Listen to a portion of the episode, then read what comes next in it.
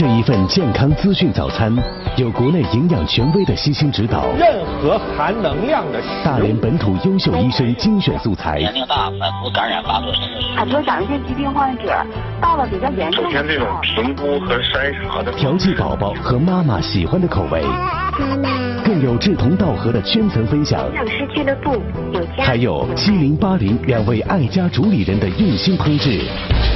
饮食养生、保健导医、生儿育女，九三一爱家新主播。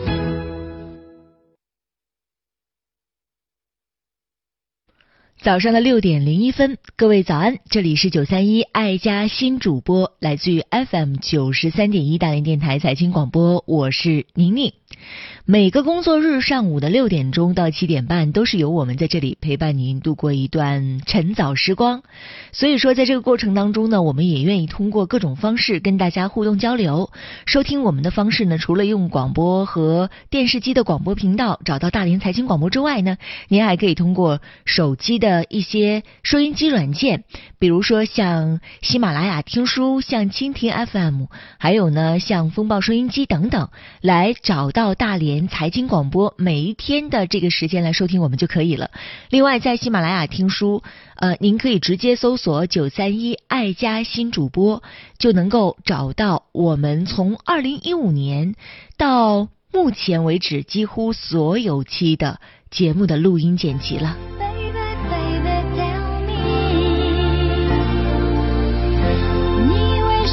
共同来关注一下今天的天气情况。今天是十二月十三号，星期三，白天全天晴，最高气温零下三度，北风四到五级。到夜间的时候呢，依然是延续着北风的风向，风力依然是四到五级，最低温度是零下八度。现在是早上的六点零二分，目前在室外的实况气温是零下六点八度。上派出所。随时看见动不动爱巡逻。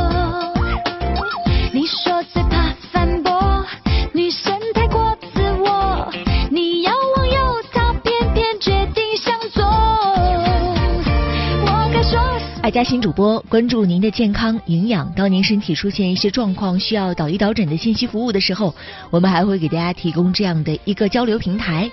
呃，不要忘记了我们的联络方式。一个是可以通过微信，另外一个是可以通过新浪微博。微信，全年龄段的健康、营养，还有导医导诊的话题都可以找到南艺。他的微信短信电话关联在一个号码上：幺八零九四个八七四六，幺八零九四个八七四六。那么我呢，关注于在孕育方面的一些信息和话题，包括您在备孕。怀孕、生产、产后，还有漫长的陪伴孩子成长的过程当中，我们会遇到各种各样的问题和状况。我也非常愿意有这样的一个平台跟大家交流和分分享。加入我的微信，直接搜索全拼邵宁宁就可以了，请您注明是我们的听众。另外再来分享两个新浪微博。找到南艺的话，直接搜索电台南艺；想要找到我的话，可以直接搜索小宝妈宁宁。我怀疑那并不是我。小宝妈宁宁，宝宝的事情你都知道吗？知道一点点吧。小宝妈宁宁，我告诉你个秘密。宝宝有什么秘密呢？宝宝爱妈妈，妈妈爱宝宝。妈妈爱宝宝，宝宝爱妈妈。辣妈日记，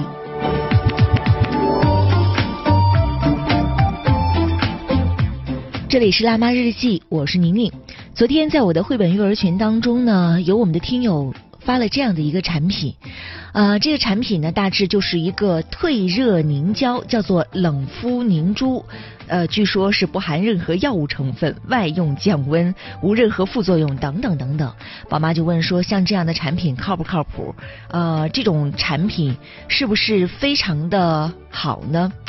我们今天就跟大家来说一说关于孩子发烧时退热的话题。这也是到了一个感冒集中爆发的季节吧，所以说有很多家长都非常的关注跟退热相关的话题。那我们首先来说一说，不管是退热贴还是这种所谓的冷敷凝胶，它其实原理就是相当简单，都是采用物理降温的方式。那它的核心组成部分呢，基本也都是靠一些挥发性的液体凝胶层。像退热贴呢，它是把凝胶层附着在这个退热贴后边，但是它要直接的接触皮肤。而像这种凝胶，虽然说我没有实际的接触过，但是我也能大概呃揣测出它大概的原理就是也是这样的一个液体凝胶层，只不过是它是直接涂抹。因为在这个凝胶里边呢有大量的挥发性的成分，所以说这种挥发性的成分贴近皮肤挥发的时候就自然带走了，比如说额部。经常我们说退热贴呀，还有这种什么凝胶啊，都是推推荐贴在这个额部，然后呢，把这个额部的局部的温度给它降低，也就是我们通常所说的物理降温。这个跟我们说敷个冷毛巾呐，擦个温水澡啊，它的作用是一样的。但是退热贴还有这种冷敷的凝胶，它还会有一些。副作用，也就是它不是完全像它宣称的一点副作用都没有的，而且还有一个核心的问题：发烧真的会烧坏大脑吗？因为在这个退热贴当中，还有在这个凝胶当中，他提到了一个很关键的核心词，叫做呵护宝宝大脑。言下之意就是发烧的时候，你得给孩子退烧啊，不退烧的话，很容很容易就把孩子大脑烧坏了。这是真的吗？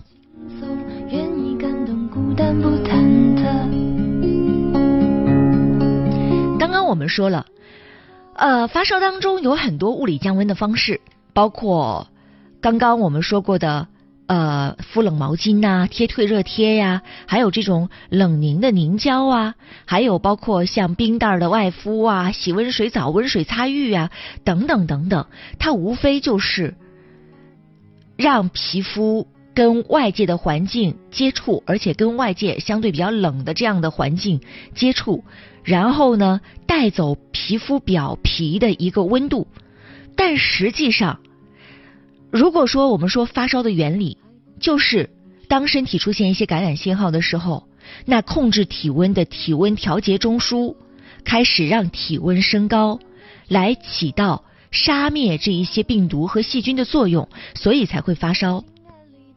但是刚刚我们所说的这一些在表皮上做的这个功课，显然是没有办法去触及到控制体温的体温调节中枢的，因为在大脑里边。你认为一个凝珠或者是一个退热贴、一根冷毛巾能够穿透额头、穿过头额骨，直接接触到大脑的核心内部吗？绝对不是这样的。那我们用最笨的方法想，也不可能是能达到这样的一个效果。所以，在美国儿科学会第五版的指南和第六版的指南非常显著的一个差别，我们说就是在发热的这一章，在第五版当中，他还推荐可以在孩子感觉到不舒服的时候，发热感觉到不舒服的时候，给孩子洗一个温水澡或者是温水擦浴，但是在第六版的时候，这一条已经。被去除掉了，就是你现在在最新的这一版当中，根本找不到通过这种物理的方法帮助宝宝退热的方式。我们也讲过，那像呃孩子在发热的过程当中分为几个阶段，比如说在体温攀升期。那在这个阶段，孩子的体温在逐渐升高，但是孩子的小手小脚是冰凉的。与此同时呢，孩子可能会感觉到非常的冷，这是第一个阶段。第二个阶段呢是等于高烧期，也就是体温上来了之后呢，可能有的孩子会表表现出比较烦躁、比较热这样的情况。那第三个阶段就是体温的恢复平稳期，这个时候可能有时候我们给会给孩子吃一点退热药，那有时候可能孩子自然的。那这一次发烧的工作，身体说啊已经好了，我们要收兵了。那孩子的体温会出现一个逐渐的回落，大概是出现这么三个阶段。那么在这三个阶段当中呢，通常如果说我们在第一个阶段就发现孩子发热的时候，给孩子用一些物理退热的方式，温水擦浴呀，贴退热贴呀，呃，给孩子洗温水澡呀，敷什么这种什么冷凝的凝胶啊，很容易造成一种情况，孩子本身就非常的冷，你给孩子这样的一个降低体温的方式，就会造成孩子的不舒适，甚至是打寒战。的确有妈妈曾经问过我说：“哎，为什么我给孩子用这个温毛巾给他擦完了之后，他还会打寒战呢？”这就是因为这个温毛巾在皮肤上这样一带而过的时候，它实际上发挥的一个作用就是让皮肤当中热量进行挥发，快速的挥发。那这种热量快速的挥发就会造成孩子打寒战，有的孩子就会打寒战这样的情况，就会导致孩子出现不舒服这样的情况。所以有些孩子是很抗拒擦浴，还有很抗拒贴退热贴的。这个我们要提醒大家，退热贴和这种冷凝凝胶在孩子发热的过程当中是没有多大的价值的。而且我们要说一说，它真的没有副作用吗？不是这样的，因为刚刚我们说过了，这个退热贴呢，它可能会有一些挥发性的液体凝胶。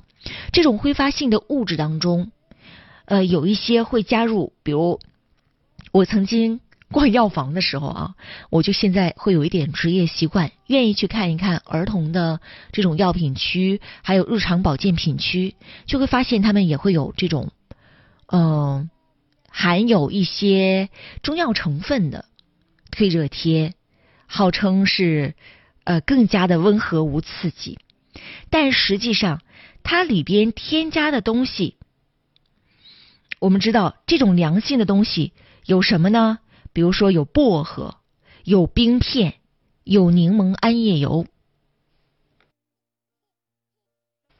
像这样的物质，如果说是在软膏当中，我们是建议三岁至少至少两岁以下的孩子是不能接触皮肤来使用的。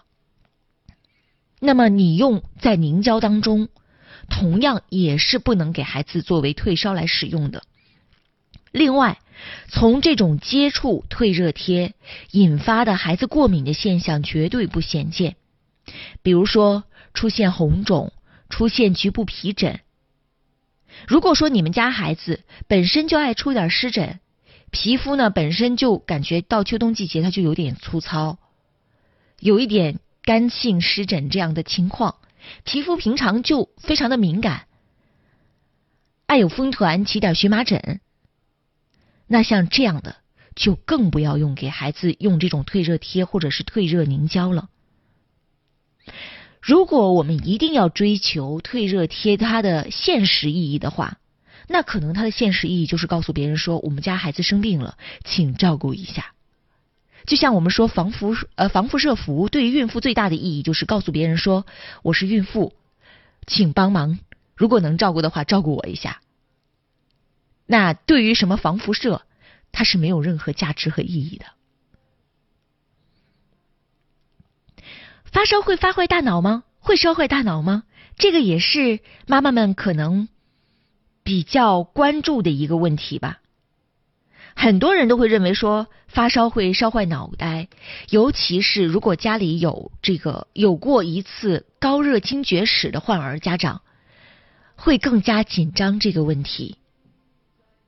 那实际上呢，在我们的目前看到的资料当中，普通的感冒发热是不会烧坏大脑的，但是它也有特别情况，除非是超过四十一度，这叫超高热，或者是。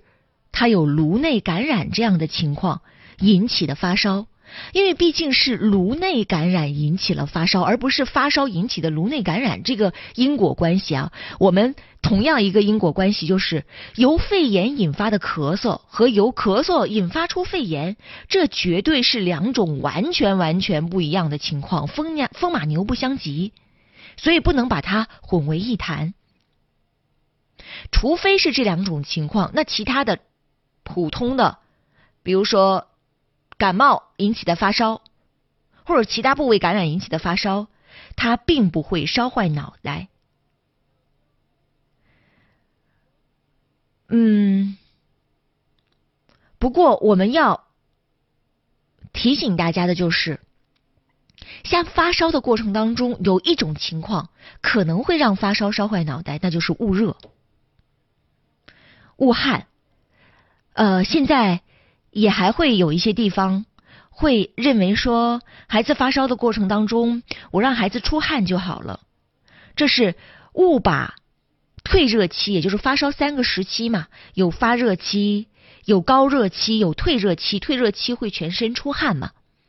但家长会认为说，我直接由发热期过渡到退热期，可能就会帮助孩子早一点缩短这个发烧的进程。但实际上，这个发烧三个过程是必经的。那如果说你人为的给孩子去捂热的话，那很容易就造成了孩子中暑。这个中暑绝对不是需要。呃，说需要季节性的一个参与，需要这个外界环境的一个高温高热。实际上，有很多婴幼儿，尤其是婴儿的中暑，是家长人为造成的，就是在孩子发热的过程当中，或者是怕孩子冷，给孩子穿的特别多，把孩子放在一个特别热的环境当中，就会造成了孩子出现了捂热综合征。其实我们简单粗暴的理解，那就是孩子中暑了，被捂出来的。那像这种情况，它很容易造成孩子的体温人为的让他高热超过四十一度，那这种高热就有可能会伤及大脑。所以，掌握正确的孩子在发热的过程当中，一个正确的护理方法，是我们必须。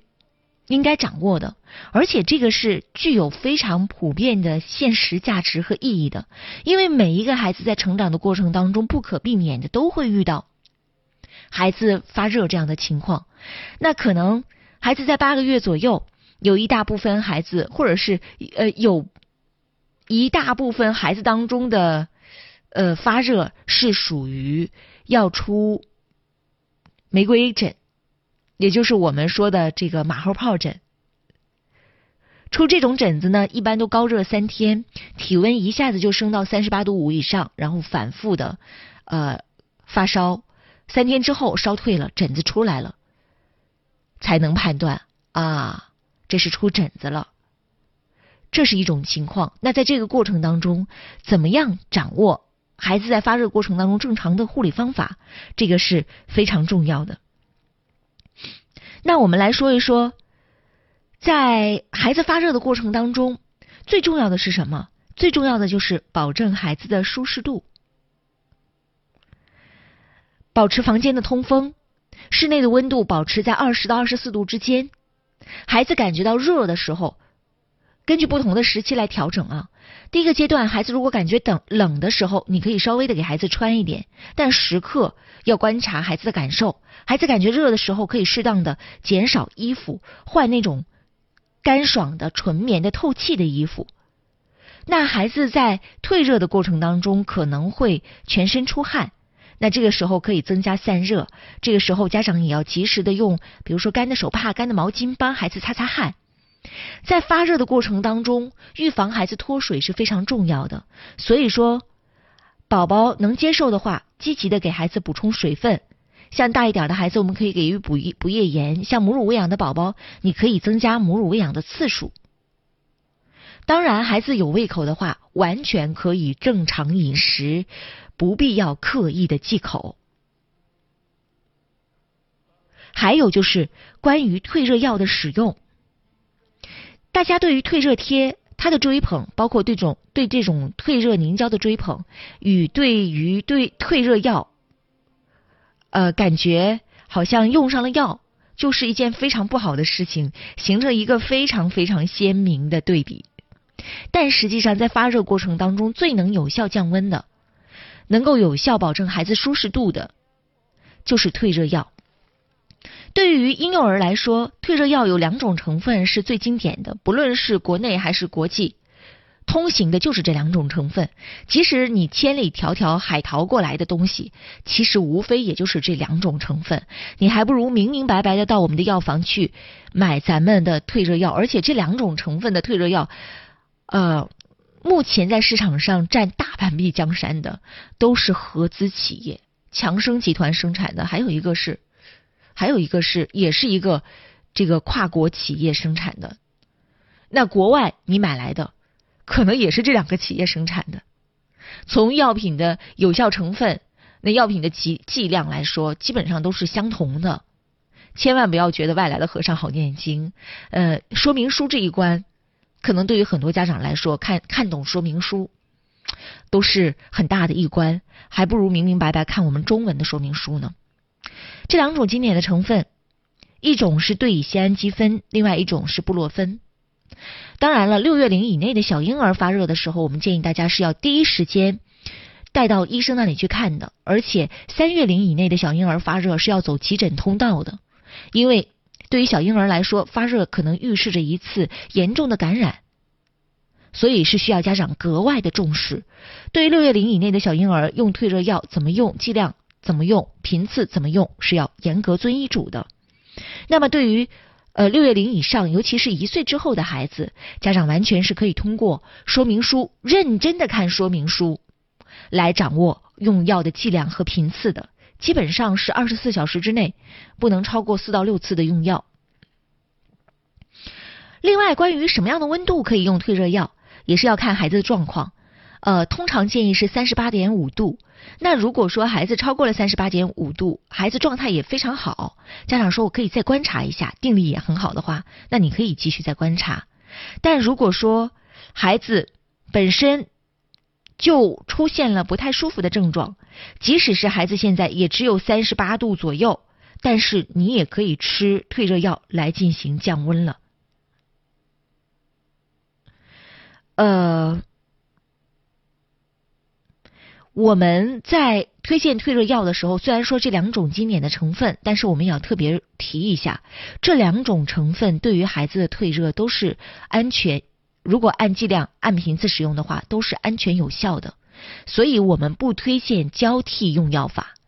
的确是有这样的育儿科普文章当中会推荐交替退热法，但是我们不推荐这样的用药，因为。在孩子发热的过程当中，很有可能就是家长照顾者会忙中出错，这个是需要我们警醒的。我在接受大家的一些信息交流的时候呢，也会发现有家长在喂药的过程当中，同一种药也会重复用药，或者是这个药因为在喂药的过程当中，家长疏忽了，把二点五毫升看成了二十五毫升给孩子用了。这都是很麻烦、很棘手的情况，所以我也建议大家在孩子生病的时候，日常生活当中，呃，至少在喂药的这个环节当中，如果家里有好几个人在照顾，或者家里只有一个人照顾，都适用一种情况，就是建一个喂药表，写上第一次吃药的时间，吃了多少毫升，在吃完了之后，孩子有没有特别的情况，比如说吃完了就吐了，我需要需不需要再给他补服一次？另外，把这个喂药人也写上，最好是能够做到多次核实。比如说拿药的时候，你要核实一下；拿药人要核实一下；喂药人在喂之前，也要把这个药品的名称和喂药的剂量核实一下。我们再一次提醒大家，在孩子发热期间，最有效的。退热的方法就是退热药。那么，我们家长最能够做的事情，就是尽最大的努力去保证孩子的舒适度。当然，如果孩子反复发热，这个时候也要提醒着我们，除了感冒的症状之外，是不是身体还有其他的一些感染的情况？应该及时带孩子去看医生。我们的辣妈日记是来自于九三一爱家新主播当中的一个板块，在每个工作日六点到六点半提供给大家。那么，爱家新主播的主体节目内容，也就是关注全年龄段的健康啊、营养啊、家庭关系的话题，是在六点半到七点半的时候为大家呈送，由南艺和我共同为您带来。那在这一个小时的当中呢，我们给大家提供的是更详实，呃，而且角度更多元、更宽广的一些话题，不光是健康话题。的探讨，有时候还有一些嗯社会问题的交流吧。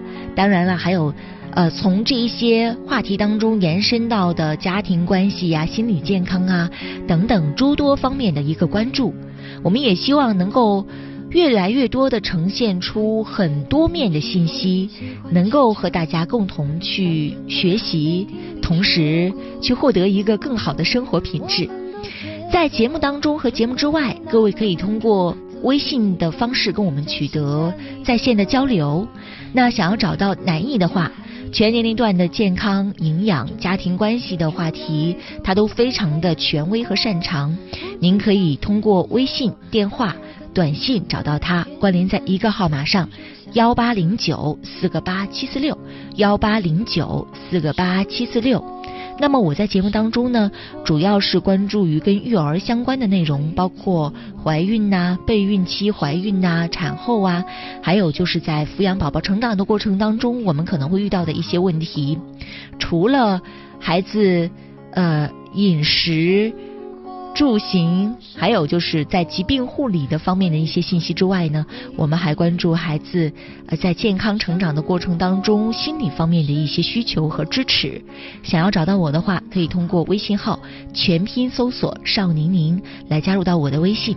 加我们的微信的时候，请注明您是爱嘉新主播的听众，或者您是听众。另外还要提醒大家，在加入微信的时候呢，因为我们每一天的微信信息量非常的大，所以您可以直接留言问题就可以了。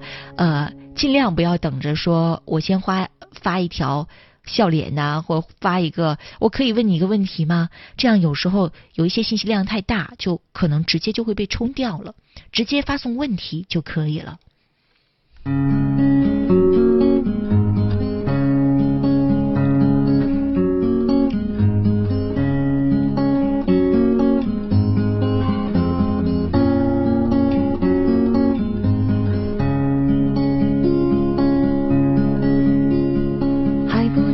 我们来说一个家长的困惑，呃，这位妈妈呢，孩子刚刚上幼儿园，上了幼儿园之后呢，这个妈妈就跟我说，老师也跟我反馈，我自己观察也发现，我的孩子不跟其他的小朋友玩，不合群儿。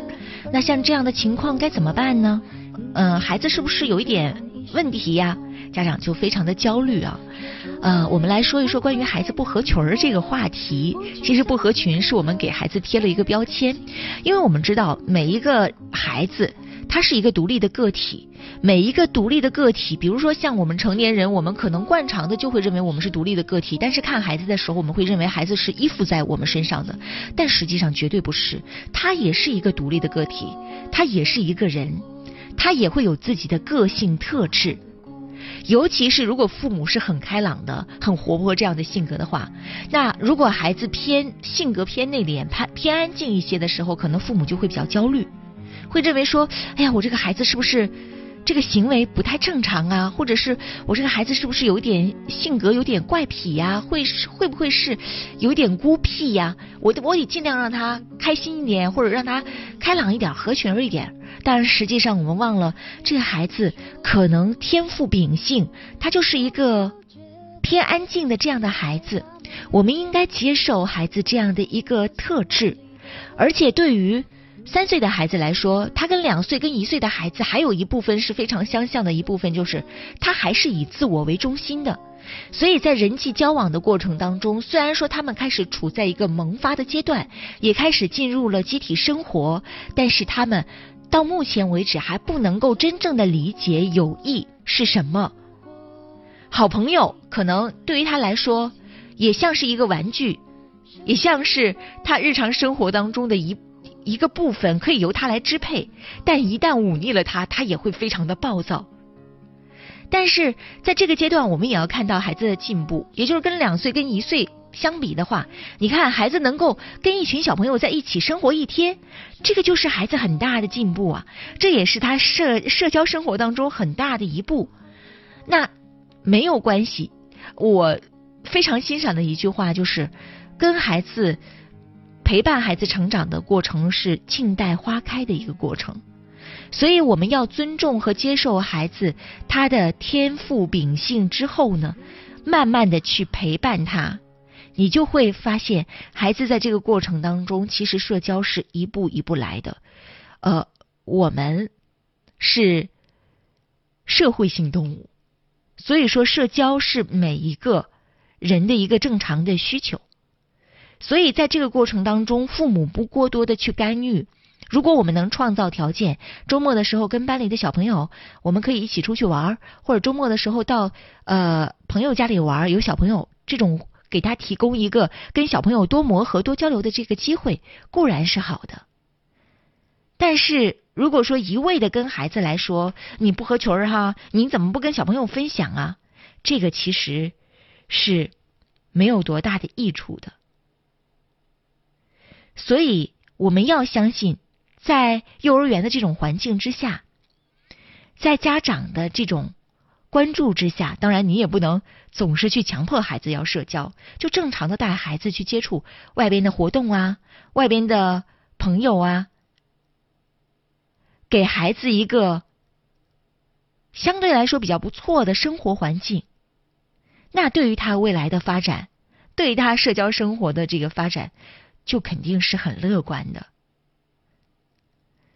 这种过度的焦虑，其实往往无异于让孩子在社交生活当中迈出他自己的那一步。所以，父母不要过度的代劳，陪伴着孩子多去参加这样的活动，多去接触小伙伴就可以了。好了，这就是今天辣妈日记提供的所有内容。稍事休息一下，马上进入九三一爱家新主播的主体内容时间。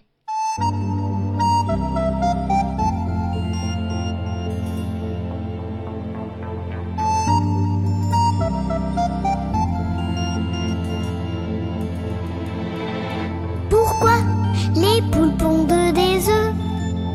Pour que les œufs fassent des poules. Pourquoi les amoureux s'embrassent? C'est pour que les pigeons roulent. Pourquoi les jolies fleurs se fanent Parce que ça fait partie du charme. Pourquoi le diable est le bon Dieu? C'est pour faire parler les curieux.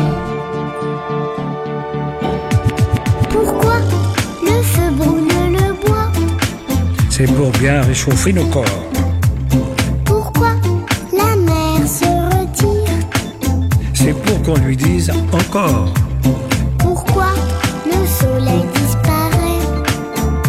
L'autre partie du décor.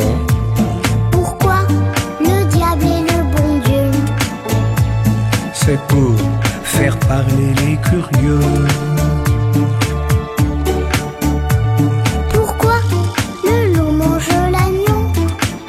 Parce qu'il faut bien se nourrir. Pourquoi le lièvre et la tortue? Parce que rien ne sert de courir.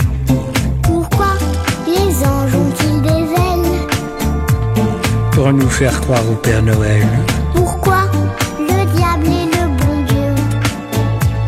C'est pour faire parler les curieux.